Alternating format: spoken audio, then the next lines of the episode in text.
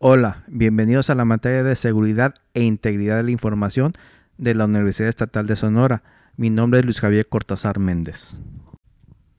En este podcast mencionaremos los conceptos de un tema muy importante que es la seguridad e integridad de la información, ya que si no se implementan medidas de seguridad, toda nuestra información se verá comprometida y nos puede crear graves problemas. Primero vemos confidencialidad es la garantía de que la información personal será protegida para que no sea divulgada sin consentimiento de la persona. Dicha garantía se lleva a cabo por medio de un grupo de reglas que limitan el acceso a esta información. Ahora seguimos con integridad de datos. Se refiere a la precisión, consistencia o validez de los datos durante su ciclo de vida, ya que ésta puede verse comprometida de varias maneras. Una forma de evitarlo es cuando los datos se replican o transfieren. Estos deben verificarse para asegurarnos de que permanecen intactos e inalterados después de dichas acciones. Otra manera de evitar que se comprometa la información es que solo debe ser modificada por una persona autorizada. Disponibilidad de datos.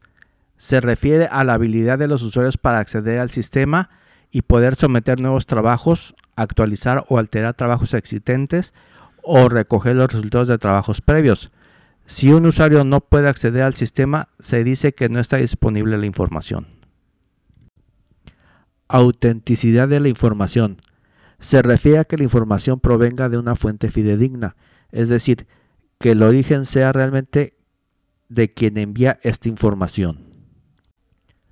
Control de acceso se refiere a la gestión del acceso a los recursos protegidos y al proceso de determinar si un usuario está autorizado a acceder a un recurso en particular.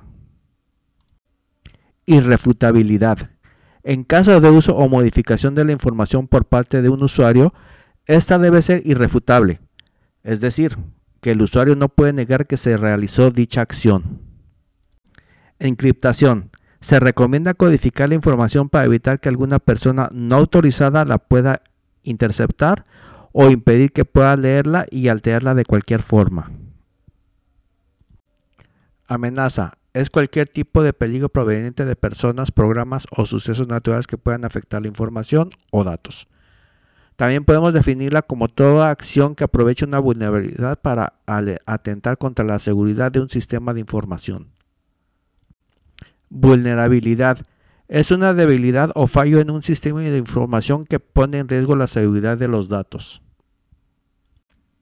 Debemos tomar en cuenta cada uno de los conceptos anteriores, si es que queremos que nuestra información esté debidamente asegurada para que no sea alterada, evitando así un mal uso de esta, previniendo que nos pueda causar cualquier tipo de problema, tanto para nuestros usuarios o para nosotros mismos.